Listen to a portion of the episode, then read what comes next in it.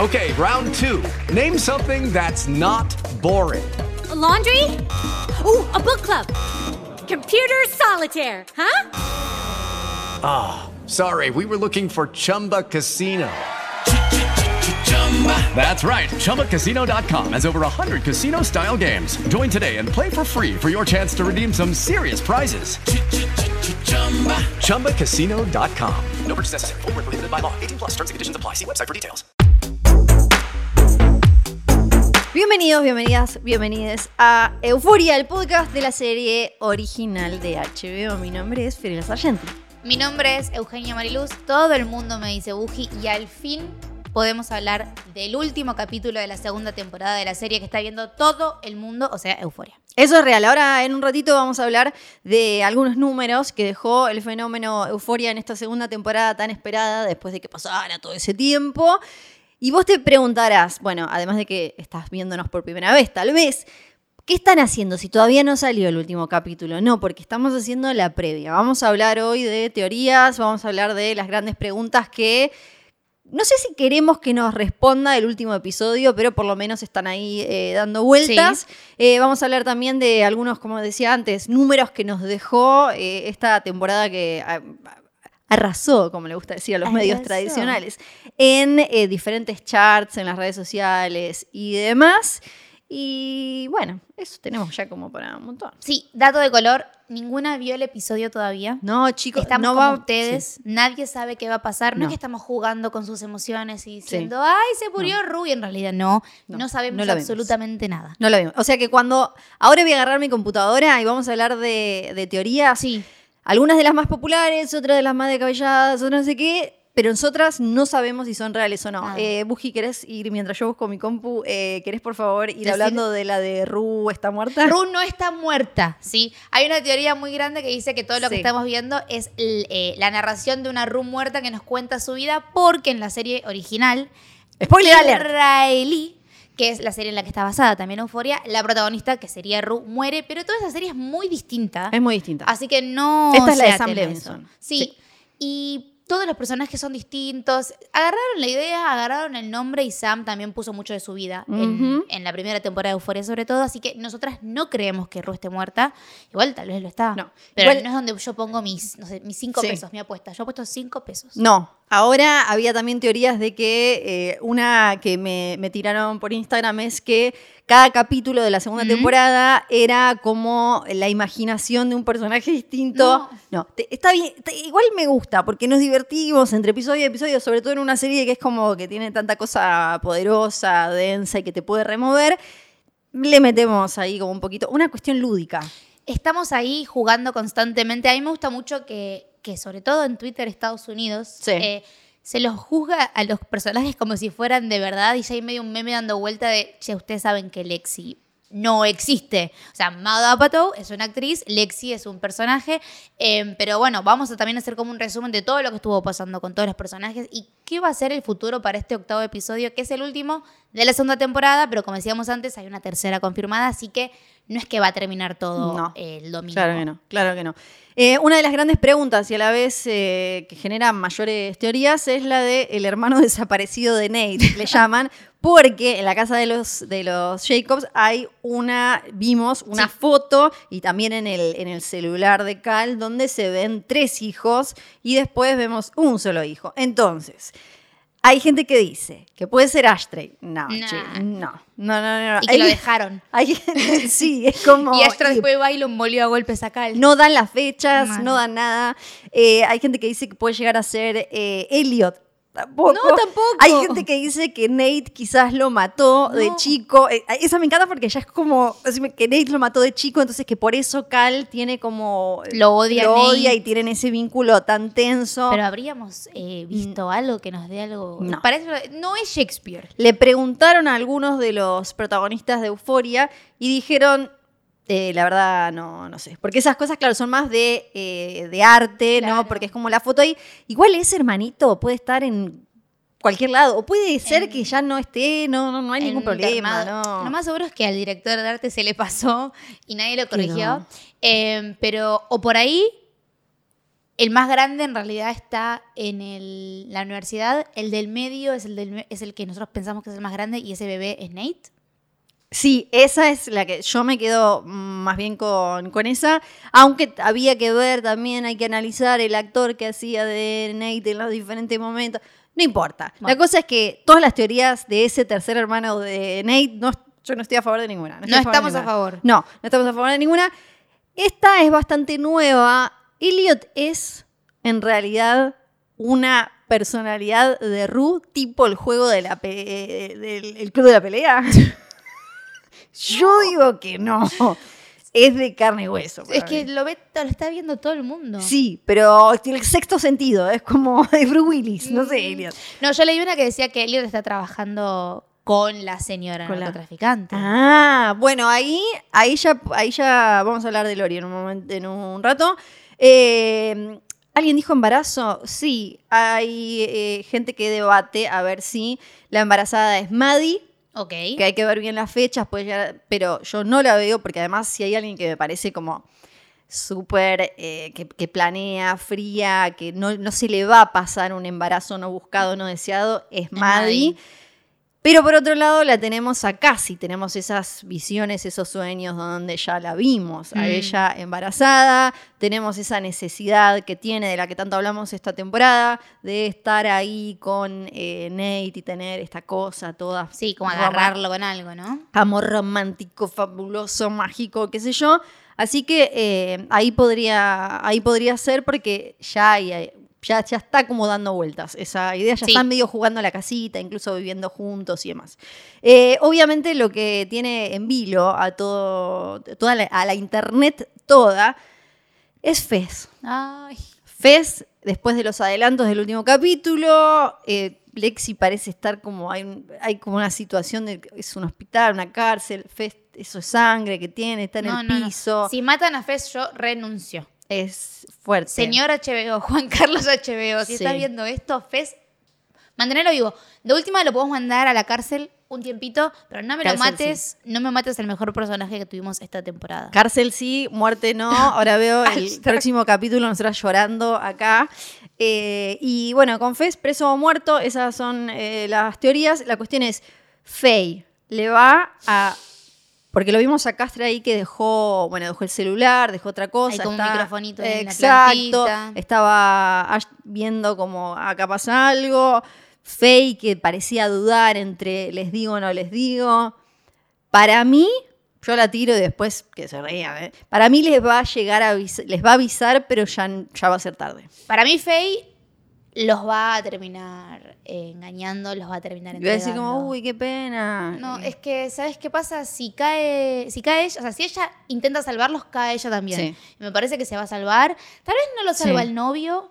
Para mí se, lo- se va a salvar ella misma con mucha culpa, porque aparte hay como una hermandad, ¿no? Como una familiaridad entre los tres, pero si intenta salvar a Fesco y a Ashray, tiene que caer ella también, y no creo que quiera pasar tiempo en la cárcel. No. Eh, rapidito, algunas más. Eh, alguien se dio cuenta que siempre que casi usa algo azul o celeste pasa algo malo. Apa. Igual es loco porque en general pasan cosas malas. Todo el tiempo. Por lo menos a ella, cada vez que, que pasa, que se pone algo azul. Teoría sobre Kat y sobre Ethan. Ethan es el, cliente eh, secreto de Kat. No me lo veo porque estaba muy ocupado haciendo, practicando los mil personajes de la obra de, de Lexi, ¿no? Pero eh, Lori, la, la señora narcotraficante, prostituyó a Ru cuando la drogó. Esa es una para mí de las grandes preguntas que eh, quedan para este último eh, episodio. Es qué le pasó a Ru y cuál es como la agenda Sí. secreta, como lo que, que- cuál, cuál es la eh, el- a dónde quiere llegar esta mujer con Ru en particular. Sí. Obviamente es narcotraficante, quiere plata, quiere droga, pero ¿por qué Pero no la hay está algo ahí medio raro. Ahí es donde entra también la teoría de Elliot, como que Lori y Elliot Sí. la eligieron a Ru, por eso Ujú. Elliot se le acerca a Ru y después la sigue como acompañando en el camino de, de drogarse, aunque sabe que a Ru le hace Sí. mal.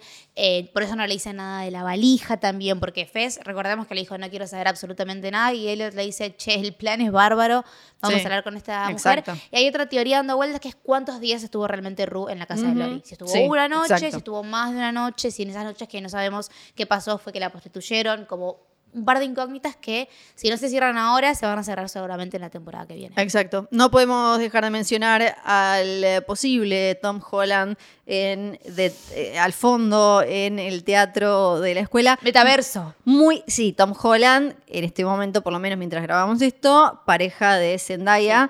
Y eh, que siempre dijo que y estuvo bastante en el set, que siempre dijo que quiero aparecer, quiero aparecer. Y en la obra se ve a alguien muy parecido. Por lo menos a- mientras estamos grabando esto, no hay confirmación de que sea él, pero eh, queremos creer. Ni tan parecido. Yo vi No la foto que tuiteaste. Podía y ser- Dije, ¿quién, qué? Es más, pensé, ¿quién es esta ridícula tuiteando dije, "Ay, es Flor. Sí, igual yo fíjate que yo le puse Lupita porque era como tipo. Estaba como muy Era estirado.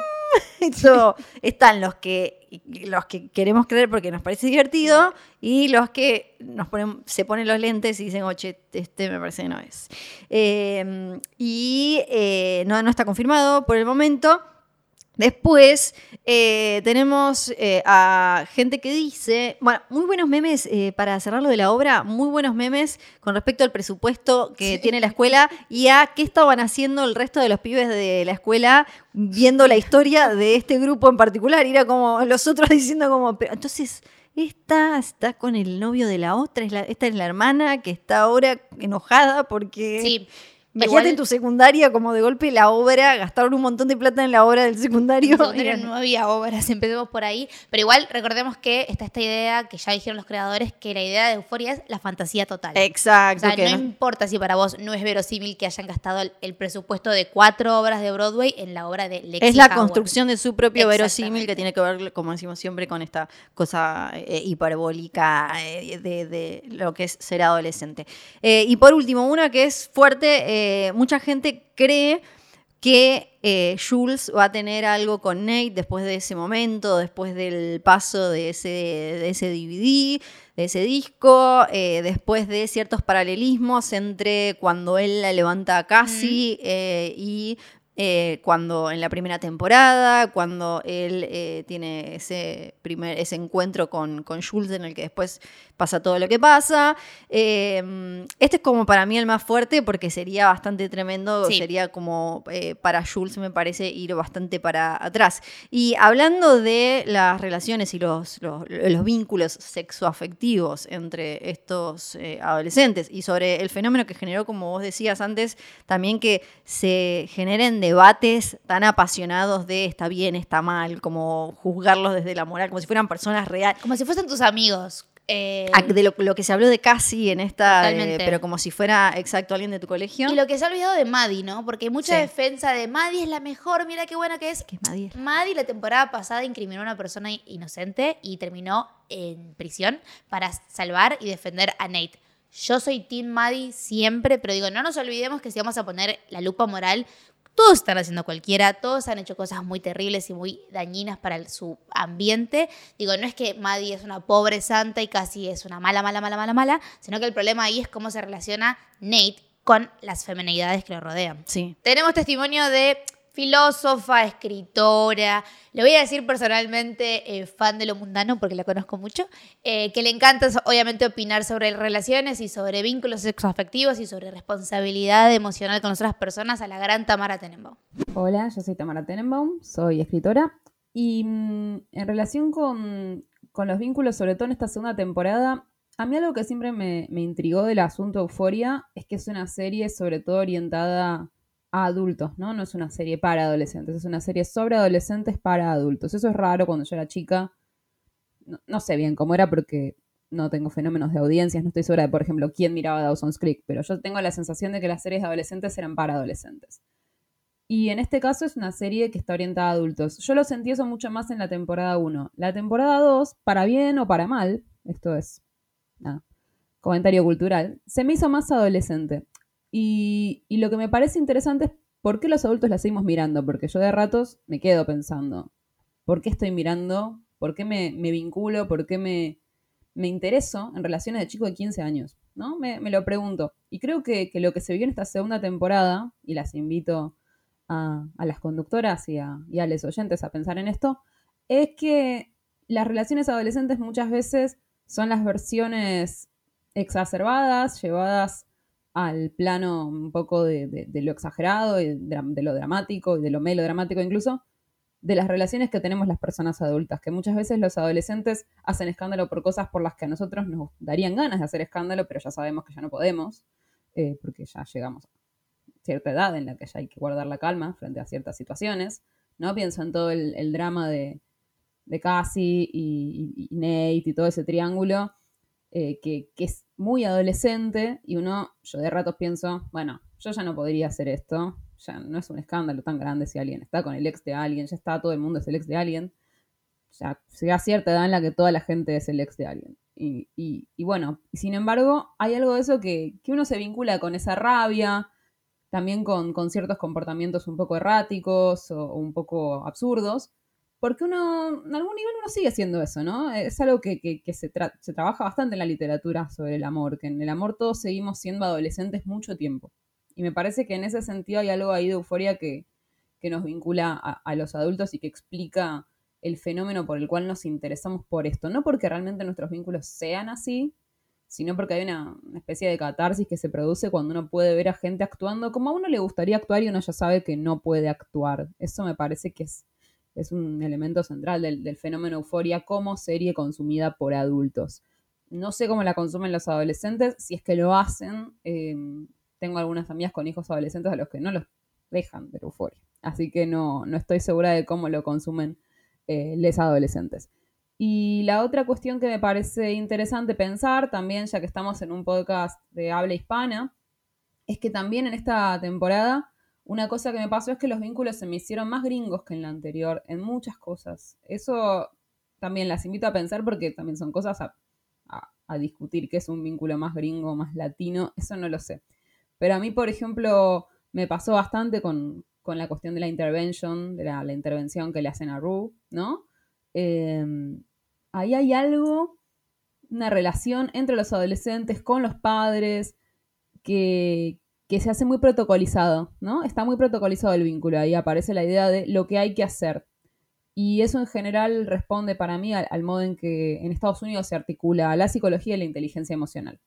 Eh, el modo en que, en, que, en allá se articula cierto vocabulario en torno a lo que hay que hacer con una persona que tiene un problema y, y bueno, eso, muy rodeado de protocolos, que quizás nosotros en América Latina no estamos tan acostumbrados ni a las interventions, por ejemplo, ni a, cierta idea protocolizada de los vínculos, para bien y para mal, porque muchas veces amerita portarse con cierta formalidad en vínculos informales, una situación como, como una adicción, y nosotros no lo hacemos, ¿no? Eh, pienso, traten de reconocerse en situaciones en las cuales uno dice, che, estaría bueno hablar con tal, yo creo que tiene un problema de consumo.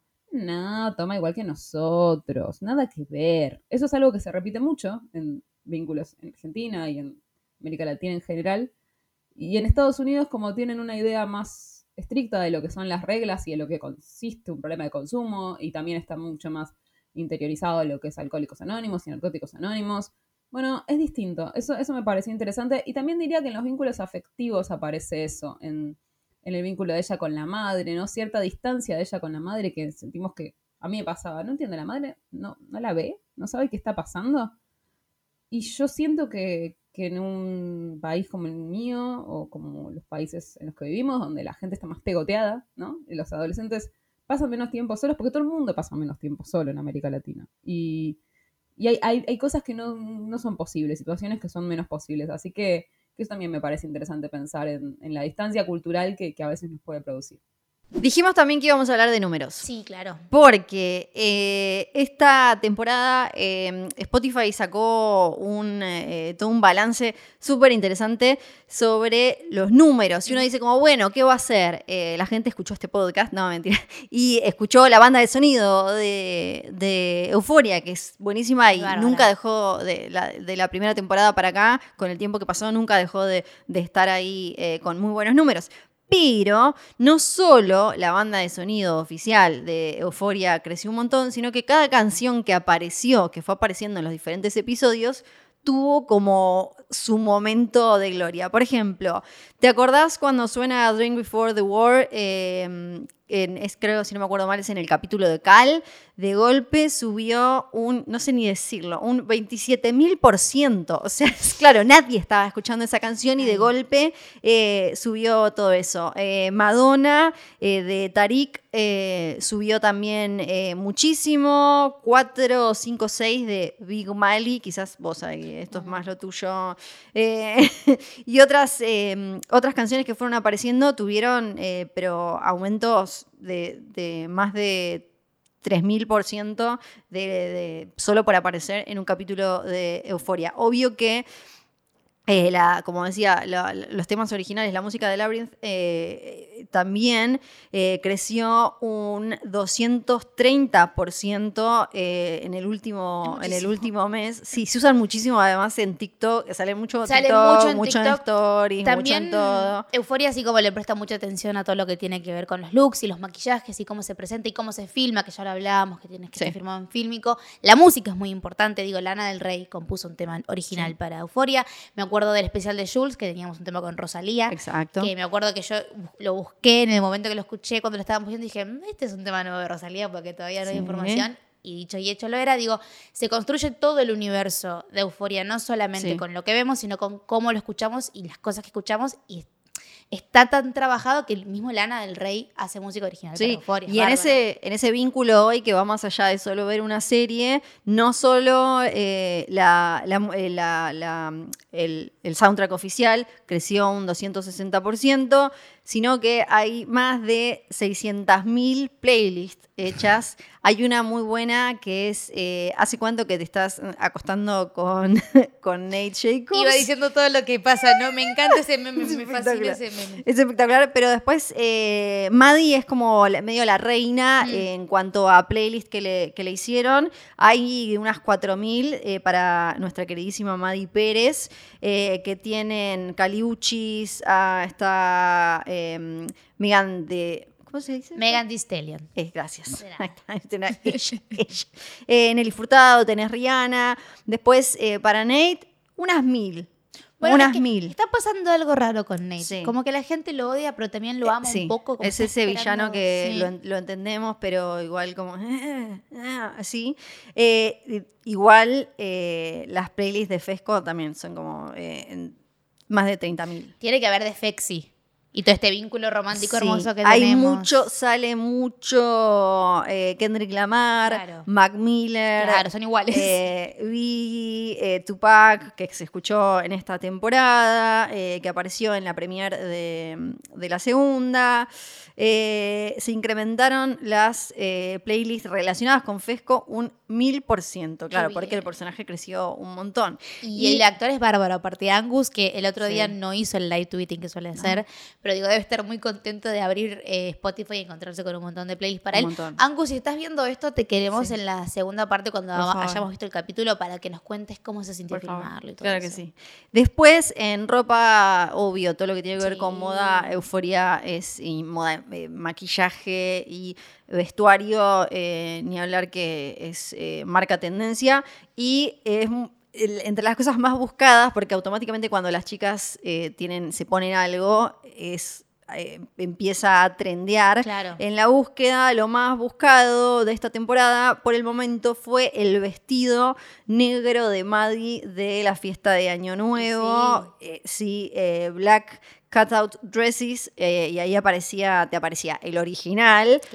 Y después las otras copias o gente que se fue avivando y fue haciendo parecidos. Igual eh, que, que sus botas. Tenía unas botas con, ¿te acordás? Con, wow, no sé si son botas, sandalias, perdón. Yo no soy la que sabe de moda, que tienen como unas Unas cintas, como unas tiras. Exactamente. Lo, lo interesante también es ver cómo desde la primera temporada eh, Euforia fue a través del el vestuario y el maquillaje. Esto lo hablamos sobre todo con Jules Mm. Sí. pero cómo fue marcando el desarrollo de, de los personajes. Eh, hacíamos el chiste de que casi vestida de azul, pero bueno, ca- casi en esta temporada se vio claramente cuando ella trata de impresionar a Nate, cuando Claro, ella, sí, sí. en la temporada anterior, Maddie, cuando que ella siempre tiene que eh, destacarse y tiene como que marcar su lo que ella considera es su parada cuando Mm. va el día eh, el día del descontrol de fatídico feria. de la feria donde ella se va como yo soy esta, el vestido de Maddie que, que le regala ahora a Samantha, que tiene también como algo aspiracional. Sí, 100%. También Ru tapándose con la ropa, ¿no? Exacto. Así como Maddie y Cassie tal vez muestran un poco más. Ru siempre está o con la campera bordó y la capucha tratando de pasar desapercibida. El papá. O con sacos grandes, joggings, remerotas, como tratando de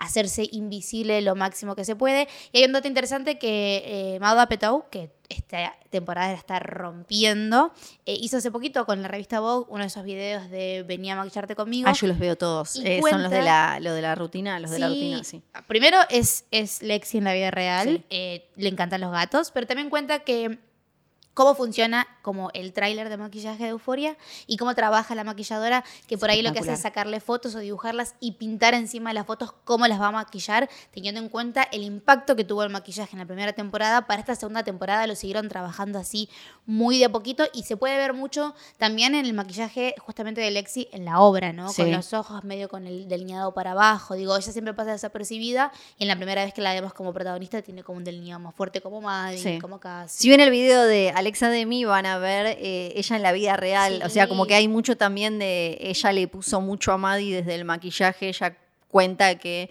la mamá eh, era, eh, pe- era peinadora, maquilladora, y que le enseñó así como esa cosa medio noventosa que Mm. tiene eh, Maddie, y lo llevó, lo trasladó. Así que el trabajo entre vestuario y maquillaje y las actrices es como un ida y vuelta muy intenso. Igual nosotras nos hacemos las que sabemos de moda, pero en realidad no tenemos a una de las mejores periodistas del moda del país, analizando un poco más todo lo que tiene que ver con la ropa y los looks de Euphoria. Estoy hablando de Leslie, obviamente, si no la conocen, por favor, vayan y conozcanla. Buenas, Fío y Buji, ¿cómo están? Yo soy Leslie, para los que no me conocen, soy periodista especializada en moda. Estoy muy contenta de venir a hablar sobre Euforia porque es una serie que me tiene obsesionada, como supongo que a todos los que están viendo escuchando esto también. Eh, vamos a hablar un poco del vestuario que da un montón que hablar en la serie porque es un personaje más. Cada una de las chicas tiene su estilo súper marcado y es muy interesante ver cómo va evolucionando a lo largo de los capítulos y a lo largo de que se enfrentan con distintos conflictos que hacen que eh, justamente el estilo cambie.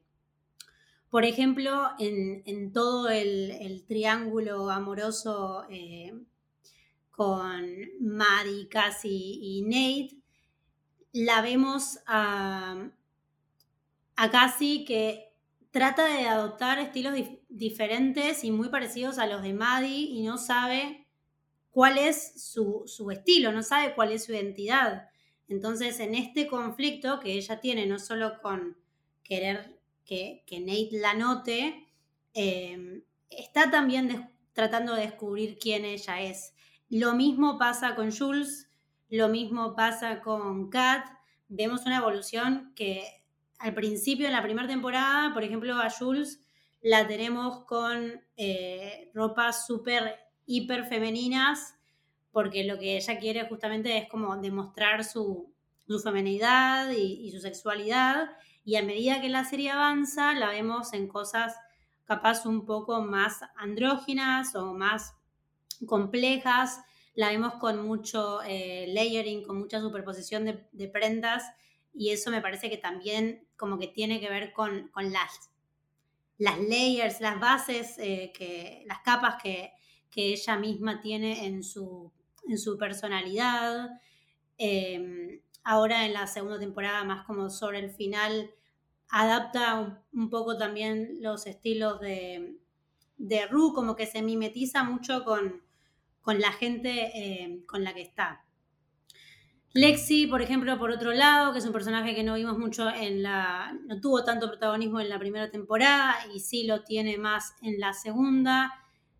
Tiene un estilo que es mucho más inocente, mucho más preppy, más conservador, súper diferente al de las demás eh, y que también va perfecto con la, con la personalidad. Lo que me gusta de, del trabajo de, de la vestuarista de, de Heidi es que primero puede capturar perfectamente la personalidad y los conflictos que cada una de las, de las chicas de Euforia está atravesando sin dejar de lado el carácter de fashion o el carácter de entretenimiento, porque si bien Ru está obviamente en una, y todos lo sabemos, eh, la llegamos a ver con pantalones de Cavalli, con chalecos de Jean Paul Gaultier. Entonces, realmente en esta segunda temporada se volcó a la fantasía completa. No estamos viendo cosas que una estudiante de secundaria eh, promedio podría usar, pero porque sabe que estamos consumiendo y que queremos saber exactamente qué es lo que se ponen. Entonces está buenísimo que incorporen piezas de diseñador, de archivo, cosas viejísimas, que para la comunidad fashion es como, por favor, lo que se puso, como el caso de eh, un vestido de Mugler vintage que, que Maddie se pone en, esa secuencia donde se está probando la ropa de, su jefa cuando es niñera, se usa Chanel, bueno, hay un montón de cosas que son súper eh, icónicas que capaz para el espectador promedio pasan medio desapercibidos, pero para quienes estamos en el tema reconocemos perfectamente cuáles son las piezas y es muy eh, emocionante y muy divertido también tratar de adivinar de dónde saca la inspiración y a qué diseñadores eh, recurre. Para cerrar, preguntas. A ver. Que tenemos. Sí, no, tenemos las respuestas. No tenemos las respuestas, eso les decimos. Personalmente, eh, no, no soy ni como espectadora ni como persona que trabaja de analizar y hablar de series y de películas. No, no me gusta y no creo que sea necesario que un final de temporada te responda todo o que incluso un final de serie te responda todo. Eh, hay muchas preguntas que o se pueden quedar en el aire y de manera sutil dejar eh, un mensaje o, que eso, ¿no? No sé, el final...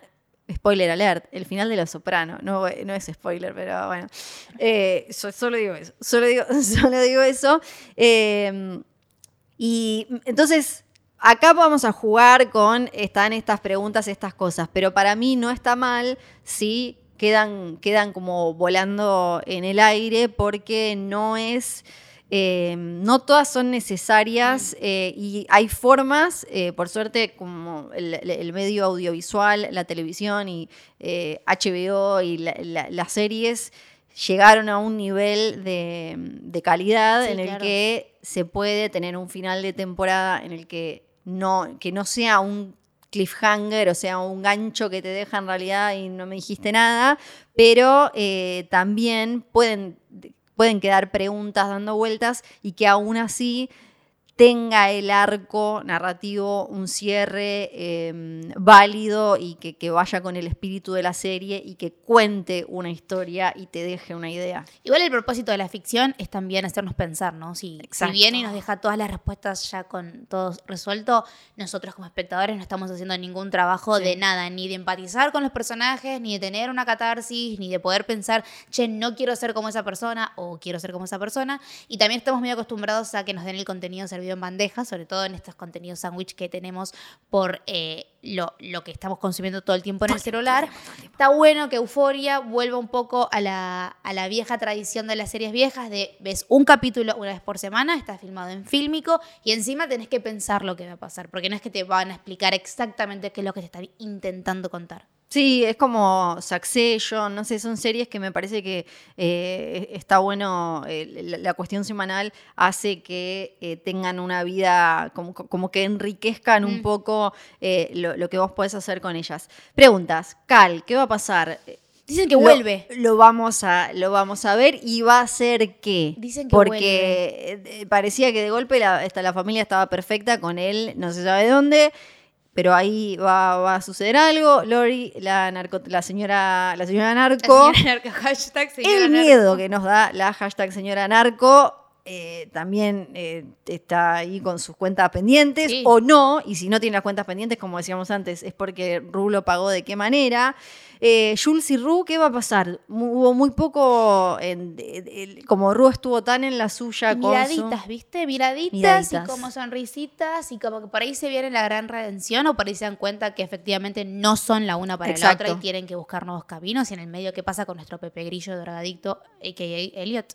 ¿Qué pasa? ¿Qué pasa? Eh, ya hablamos de Fez, bueno, bueno, ahí va a pasar la policía. Respeto, confes, Sí, Juan por Carlos favor. HBO. Por, favor, por favor. Eh, y tenemos a Cassie que en- vuelve a entrar a esa sala de teatro que Para a modo. Carrie, Stephen Alexis King, tipo como, ¿qué va a hacer? Y a Maddie en un camino para mí eh, de... Yo la, la- la veo a Maddie de alguna manera, no sé si te digo sanando o un Mm. camino de redención, pero creo que silenciosamente Maddie creció un montón esta temporada y me parece que lo vamos a ver en el último, 100%. en el último capítulo. Y eh, también me intriga si va a haber algo entre Kat y eh, e Ethan, después de Kat verlo a Ethan, ella que estaba como, ella que no sabe quién es, qué quiere hacer, y de golpe está Ethan ahí, eh, que claramente disfruta mucho hacer algo y hacer algo público y ponerle energía y amor y todo, y esa pareja tan Mm. desganada y forzada que tienen hoy. Sí, recordamos que en el final de temporada de la primera temporada es cuando Ethan y Kat se juntan ¿no? y deciden que van a ser una pareja, mientras de fondo sonaba eh, Euforia de BTS, hay que decirlo.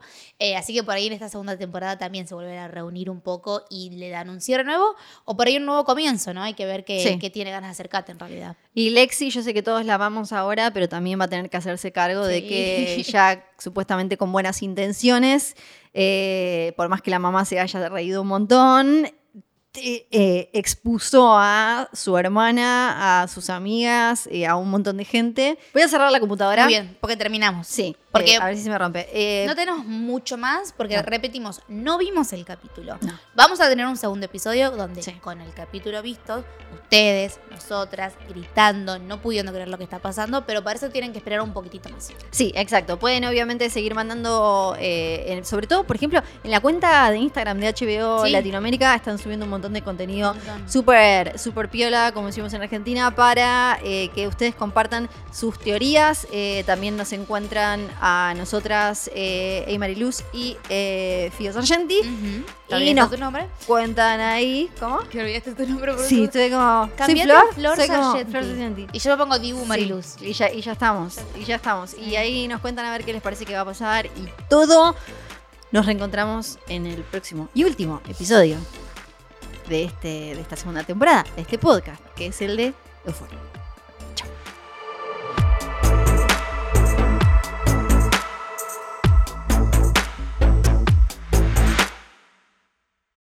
Lucky Land slots, you can get lucky just about anywhere. Dearly beloved, we are gathered here today to. Has anyone seen the bride and groom? Sorry, sorry, we're here. We were getting lucky in the limo and we lost track of time. No, Lucky Land Casino, with cash prizes that add up quicker than a guest registry. In that case, I pronounce you lucky. Play for free at LuckyLandSlots.com. Daily bonuses are waiting. No purchase necessary. Void where prohibited by law. 18 plus. Terms and conditions apply. See website for details.